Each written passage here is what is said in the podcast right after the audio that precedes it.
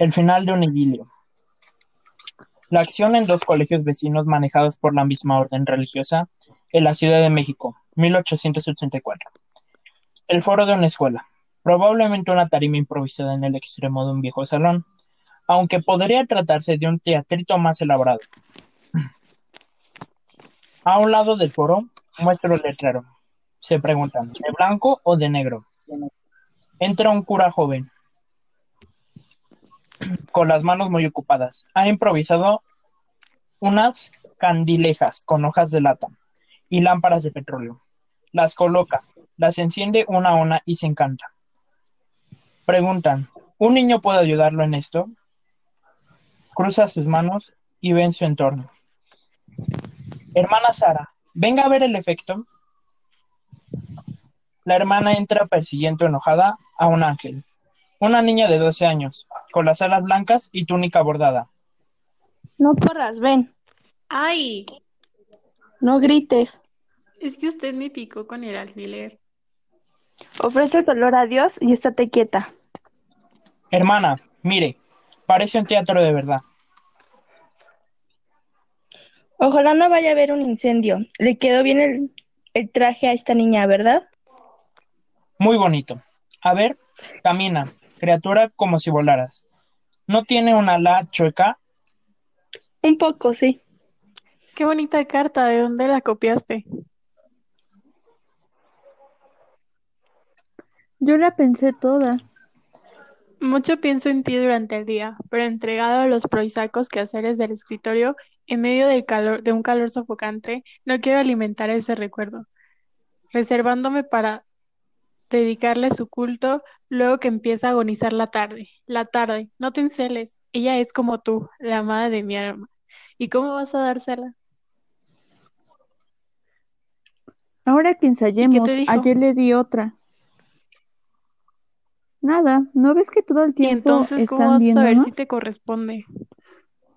Esto deja muy pensativo a Luis, que mueve la cabeza y se muerde varias veces las uñas.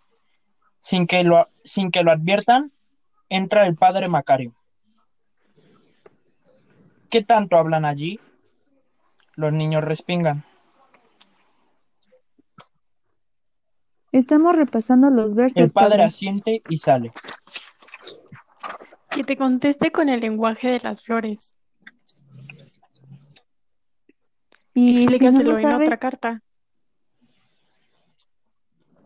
Ah, qué lástima. Yo tampoco. Ya sé, ya sé. ¿Qué le dices?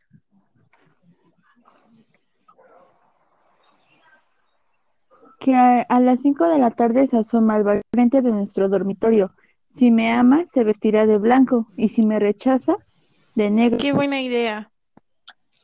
Ni- Tar, mientras el otro lee. Por encima de su hombro disimulan. Han entrado los maestros poniendo algunos trastos. Una columna con un macetón de helechos encima. Teloncito de paisaje. Cortinas, etcétera. Niña, no olvides que cuándo es tu entrada.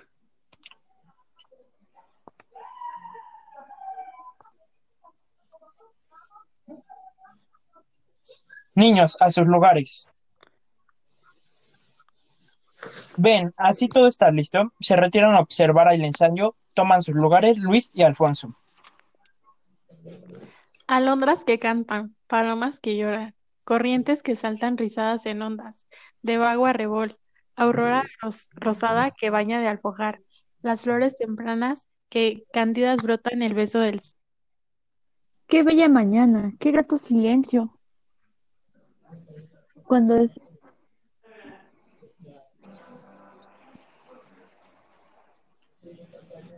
¿Hay algo más puro, más noble, más bello? ¿En dónde? Muy lejos. En el cielo. Clamó suspirando y después se alejó. Lola se aleja con gestos de vuelo. Más tarde, las nubes teñidas de rojo del sol maribundo vagando en tornos, ni un, ni un leve rumor. Tan solo a lo lejos el bronce medroso del, del Angelus daba los toques sonoros. La voz suspiró. ¿Quién eres? le dije. Soy tu ángel. ¿De veras? Qué bella es la tarde, ¿verdad? Sí, muy bella, pero hay un lugar más bello que todo. Pues llévame. Espera, ¿Dónde se halla? muy lejos. Y alzando la diestra mostró cielos y echóse a volar. Lola le mostró los cielos y va a salir revoloteando. Él tiende con desconsuelo los brazos hacia ella. Aprovecha para enseñarle la carta, susto de ella, y que sigue aleteando y se desconcierta. Se tropieza con algo. Él va a detenerla y le da papel. Ella niega y lo rechaza. Padre Macario pregunta, ¿qué sucede? ¿Ya no sabes caminar? Es que antes no estaba esto aquí, por eso me tropecé. El padre revisa los trastos. Lola recibe al fin la carta. El padre da palmadas y entran dos niños vestidos de marineros. Traen un barquito de dos dimensiones. Padre Macario dice, faltan cuatro días para el santo del Padre Superior. Esperemos que no nos haga quedar mal. Tú ya terminaste por hoy. Vamos y busca a Teresita para que venga y trate de ser más expresiva. La niña y Luis se lanzan mira- miradas asustadas, intencionadas, cómplices.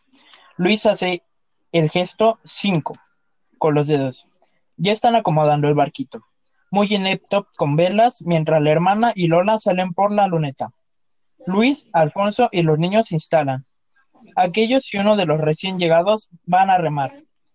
Mientras el cuarto re- recita en la ropa, se supone que hay tormenta. La noche está muy negra. Por arriba, La tempestad avanzada. por abajo, Estrella de los mares. por arriba, Ilumina las aguas enlutadas. por abajo, Piedad por el marido. por arriba. Antes de que Luis pueda seguir interpolando su chiste, lo hacía en beneficio de Alfonso, que no puede aguantar la risa.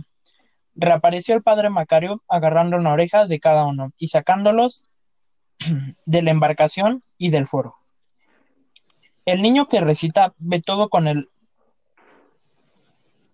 rabo del ojo, pero no calla por miedo a que le ocurra lo mismo. El otro sigue remando con más ímpetu. Qué lejos de su patria.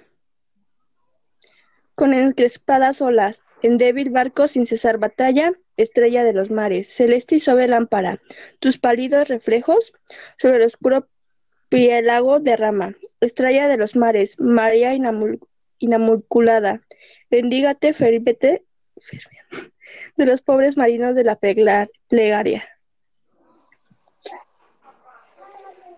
Termina arrodillando en gran gesto. Se ve el remero y el sacan de escena el barquito. Entra la hermana y el padre recogiendo trastos con rapidez.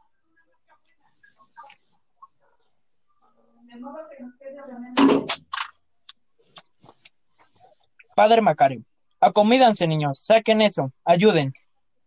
Los niños vuelven corriendo y ayudan, se apagan todas las luces, quedan solo las candilejas de petróleo. Entren niños.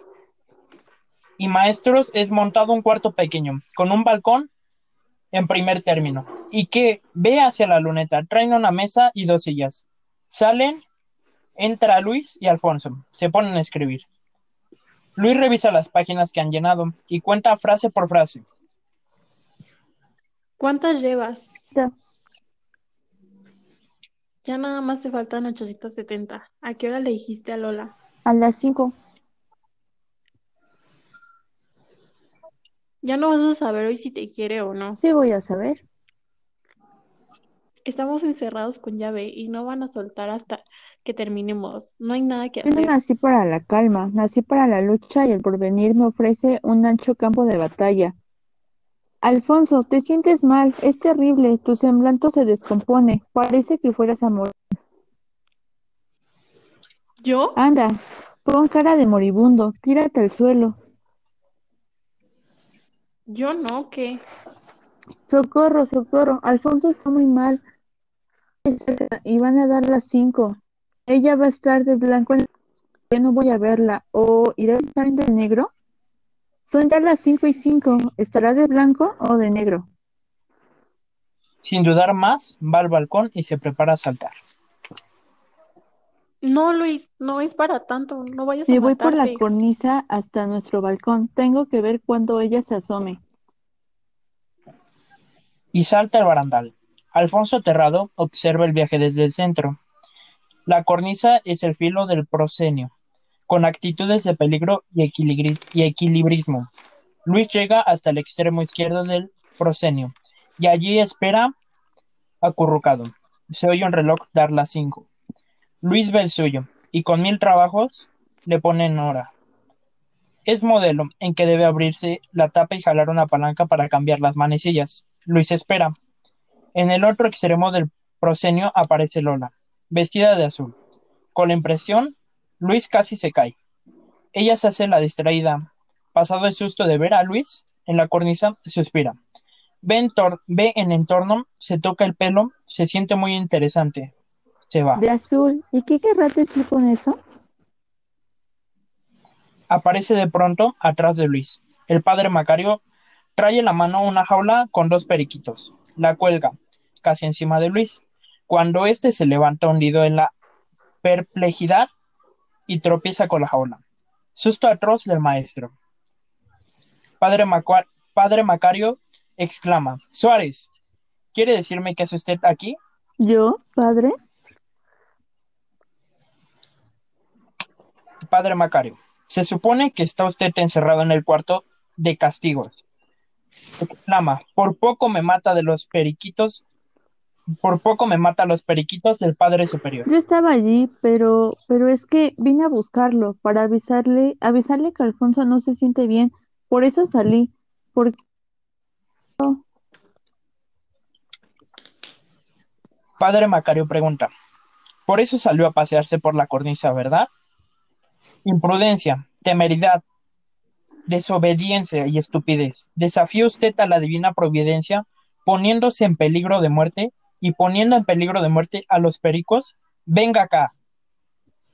Por una oreja, por una oreja Luis es arrastrado al, al interior y por el fondo del foro conducido al cuarto de castigos. Lo arrojan dentro de un, dentro de un empujón. Alfonso lo ve llegar, como, como quien ve a una víctima del destino. Los dos se sientan y se escriben hipócritamente por un momento. El, cur- el cura los observa y luego sale. Luis se levanta y se pasea. vestida de azul, tal vez no tenga un traje blanco, o tal vez no tenga un traje negro. ¿Qué quiso decir con eso? Yo le expliqué bien, blanco para sí y negro para no. Y sale de azul. Esa mujer es un enigma, pero yo la inmortalizaré, yo la poetizaré, yo la hermosearé aún más con mis cantares. Me, mejor antes escribe el castigo. Te faltan 700 frases de la primera y las otras mil que te acaban de dejar. Con un suspiro se- de derrota, Luis se siente a escribir. L- luz de condilejas. Entra la monja y el cura. Cambian el letrero por otro, el idilio. Después traen una barda cubren- para cubrir la habitación. Quedan así dos áreas del jardín. Los niños traen plantas. De un lado habrá un tronco practicable para Lola, para que Lola suba. Luz del día, una mañana de sol. Dile que no se tarde porque se acaba el recreo. ¿Qué? Dice que hay varias Lolas. Que No cómo hay se muchas apellida. Lolas, hay una, la única, se apellida Iriarte. ¿Iriarte? Tu hermanita, ¿es lista? Es bruta, pero sabe dar ¿Tú crees que vendrá? Puede que sí, Tal vez me no. desdeña, tal vez me lanza al abismo de la desgracia, y yo quiero elevarla con mi amor al inmenso de la inmortalidad. Eso de la inmortalidad Sí, lleva pero el universo ¿no? se encarga de cumplir las promesas de los poetas. Ya verás que de aquí a 100 años, no sé cómo, el nombre de Lola va a resonar en labios que no nos imaginamos. Eso Claro, si Dante mucho. inmortalizó a Beatriz, Petrarca a Laura, Tasso a, a Eleonora, es, Espronceda a Teresa, ¿por qué no, no he de inmortalizar yo a Lola? No, claro. ¿No tengo yo acaso el aliento que ellos tenían? ¿No ha puesto Dios una lira entre mis manos? Escalera. no- se llama, Lira, no porque lira. soy poeta. Y siento el amor Ah. purísimo que ellos presintieron y soñaron. Las liras son así como las, No, como son guitarras. así, como, son como, pues, tienen cuerdas y así como guitarras antiguas. Sube unos peldaños, se asoma al otro lado y con la impresión casi se cae. Lola viene avanzando muy distraídamente, como si no fuera su propósito llegar. Luis casi se tira de la barda, le hace señas y saludos. Alfonso trata de ver y oír todo. Lola, Lola, viniste. ¿Qué tal. ¿Cómo está usted? ¿Leyó usted mi carta? ¿La recibió?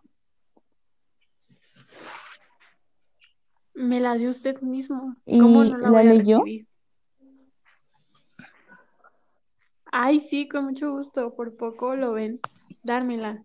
¿Y qué Ya no me lo vuelvo a hacer.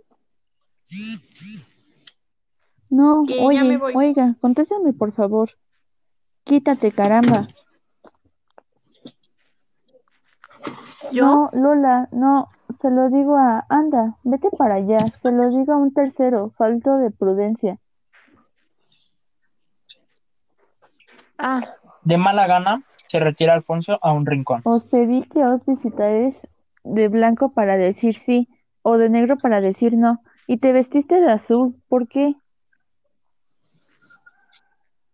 sería para decir, Lola, tal tengo vez, esperanzas, entonces, de pues de ¿de que qué? es que yo te amo, que te amo. ¿Qué dice? Si gritas esas Estás muy me lejos, voy. por eso no me oyes. Acércate, ya sé, súbete en ese tronco. Entonces, Yo no, bajo yo. No te vayas a bajar, que, es- que está prohibido. Si No, bajas, no, grito y me mira, voy. sube un momento y así ya podremos hablar en voz baja. Entonces, Yo no bajo yo. De veras Si no ¿eh? subes, voy De a veras. correr por la barda, diciendo a grandes voces que amo a Lola y lo oirán todos. Ay, ¿cómo va a ser? Sí Solo que estuvieras ¿Quieres loco. verlo? No, no, subo un poquito, pero muy poco. Y sube al tronco. Sigue Luis en lo alto de la escalera y ya están así muy próximos. ¿Y es cierto que escribes versos muy bonitos? Y es,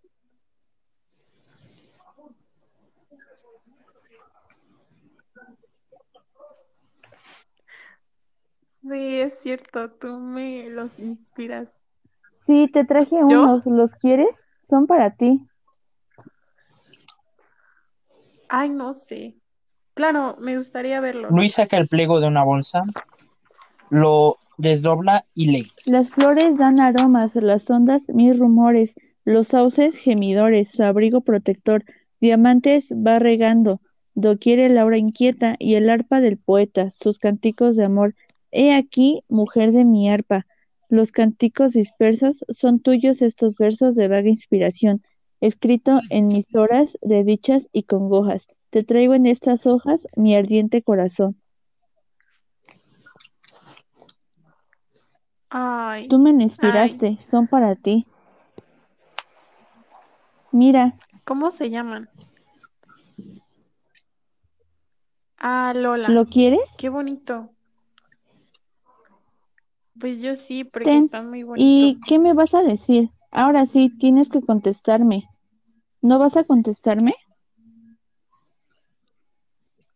¿Yo? Debes ¿Qué confesar si me quieres y entonces ya seremos novios.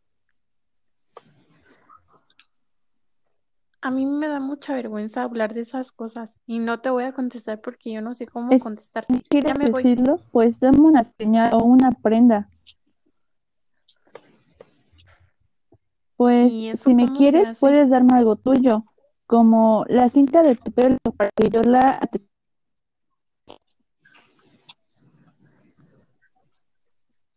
Pues no, porque si te doy la cinta me despeino toda con el viento. Lola, Así es no te que ya me vayas. voy. Y ella que iba a salir, regresa corriendo y haciendo señas aterradas de silencio y peligro. Luis se agacha velozmente. Lola hace como que busca algo en el suelo. Aparece muy cautamente la hermana Sara y observa a Lola con sospechas. Lolita, ¿qué haces aquí? Ay, hermana, Ay, hermana Sara, no la vi llegar. Qué susto me dio. Estoy buscando mi pelota nueva. Rodó por acá, pero no la hallo. Tal vez ¿Por cayó en otra cayó? parte. Por aquí o por allá, no sé bien.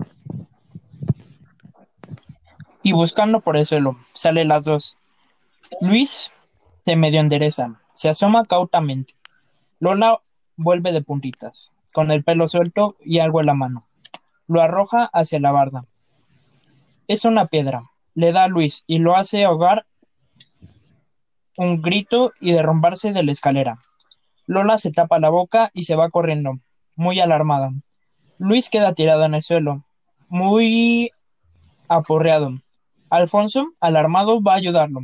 Luis desenrolla de la piedra la cinta de es Lola. la señal. Mira, ella me ama. Salen ambos.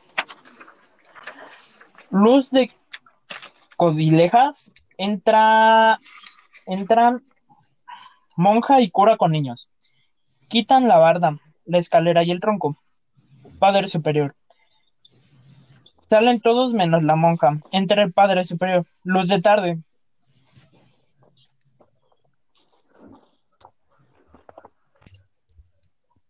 Tráigame, por favor, a esa... Con mucho gusto, padre. Por eso pienso a veces que el teatro nada una cerrera. La culpa es de nuestros padres, no del teatro. ¿Nuestros padres? Los primeros, Adán y Eva, y dígale al padre Macario que me traiga esa joven, a ese jovenzuelo. Ella siente, con mucha complacencia, indignada y sale. El padre solo ya queda viendo los papeles y se divierte. Francamente, luego se expira. Y va a la jaula, Silva mete un dedo, acaricia a los periquitos. Por un mismo pasillo de la luneta vienen la monja y el cura arrastrando a los niños de la mano. Suben al foro, los dejan ante el padre superior y salen. Este se sienta con un rostro de inquisidor, los observa. Ellos bajan la vista y se escucha un silencio. Adelante, señorita Riarte. Adelante, señor Suárez. Bienvenidos, acérquense. He tenido unas noticias muy agradables. Me han ocasionado un gran gusto. He sabido que usted, señorita, y usted, señor, son novios. Los felicito. ¿O estaré equivocado? ¿Será una noticia falsa? En vista de que no lo niegan, puedo considerar a que otorga. Será oportuno, en primer lugar, hacerles una advertencia. Aromas perfuman mejor sin H, las sauces con S y no con Z, gimen más con gusto con G que con J, y querer es con Q y no, y no serer, como puso usted aquí, y se anhela con H después y no antes de la A. Entonces, en vista de que son novios en tanto, he, decidi- he decidido que solo una cosa puede hacerse, y la voy a hacer. Señorita, señor, voy a casarlos. ¿Eh? ¿Cómo dijo usted, padre? Dije, voy a casarlos. Son novios, ¿A ¿no? Pues los novios se casan, para eso son novios. ¿O para qué creen ustedes que sirve un noviazgo? Voy a casarlos hoy mismo. Del terror, los niños están a punto de pasar Pe- al llanto. pero... Ay, ay, ay padre, ay, que padre. tengan la bondad de venir conmigo a la capilla. Allí será el matrimonio. Ay, no, padre, ay, no, por favor. No vaya usted a casarnos. ¿Qué van a decir ¿No en mi? Yo no me quiero casar. Pero no, ya él no, sí ya quiere no tener, tener novio. Pues yo sí, claro, pero estoy algo joven para el. Creo que dentro de unos años. No, señor, ahorita mismo. O sea, tal vez no están de acuerdo. ¿Quién sabe qué irá a decir mi mamá? Ay, por la Virgen Santa ¿Qué irán le a pido, pensar en mi casa? casi. ¿Qué va a decir mi papá? Y mi mamá se va a disgustar mucho. Yo no quiero casarme, yo no El quiero. cura los deja llorar, viéndolos No veo frialdad. otra manera de arreglar las cosas, a no ser los dos paran de llorar y lo ven. Podría yo no casarlos con una condición, que recibirá cada uno de ustedes seis palmetazos. ¿Están conformes? Ellos se ven, asienten. El padre superior toca una, una campanilla y la puerta se abre. Es la Hermana hermana. Sara, la palmeta, por favor. Aquí la traigo ya.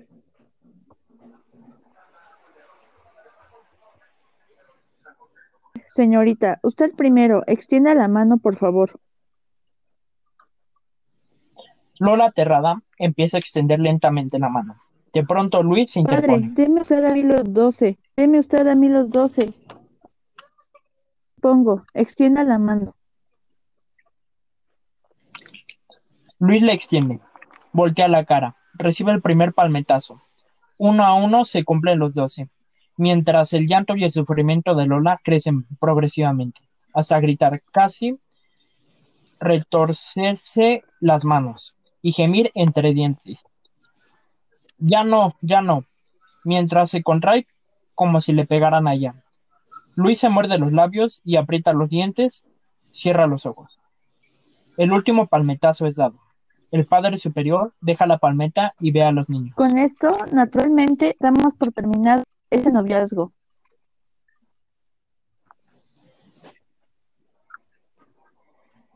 No parecen haberlo oído. Luis se limpia las lágrimas, ve a Lola, semisonríe a fuerza. Casi va a acercarse a ella, no se atreve. Ella Es sigue todo, llorando. pueden retirarse. Se presentan los dos maestros. Toman a los niños, van a, salir, van a salir. Luis ve la ¿Cómo a jaula. eso no les paga, eh? ¿Qué dice usted?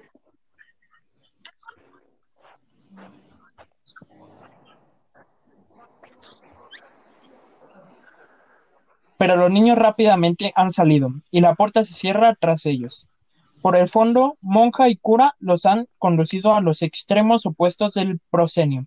Ahora salen por diferentes pasillos de la luneta, por la derecha y por la izquierda. Los niños aún tienen el impulso de verse, de hacerse señas, pero casi no se atreven a ningún gesto. Los custodios los arrastran severamente, van alejándose por los dos extremos opuestos. Con el rostro repentinamente vulnerado, melancólico, el padre superior camina unos pasos y va a la jaula. Se le queda viendo.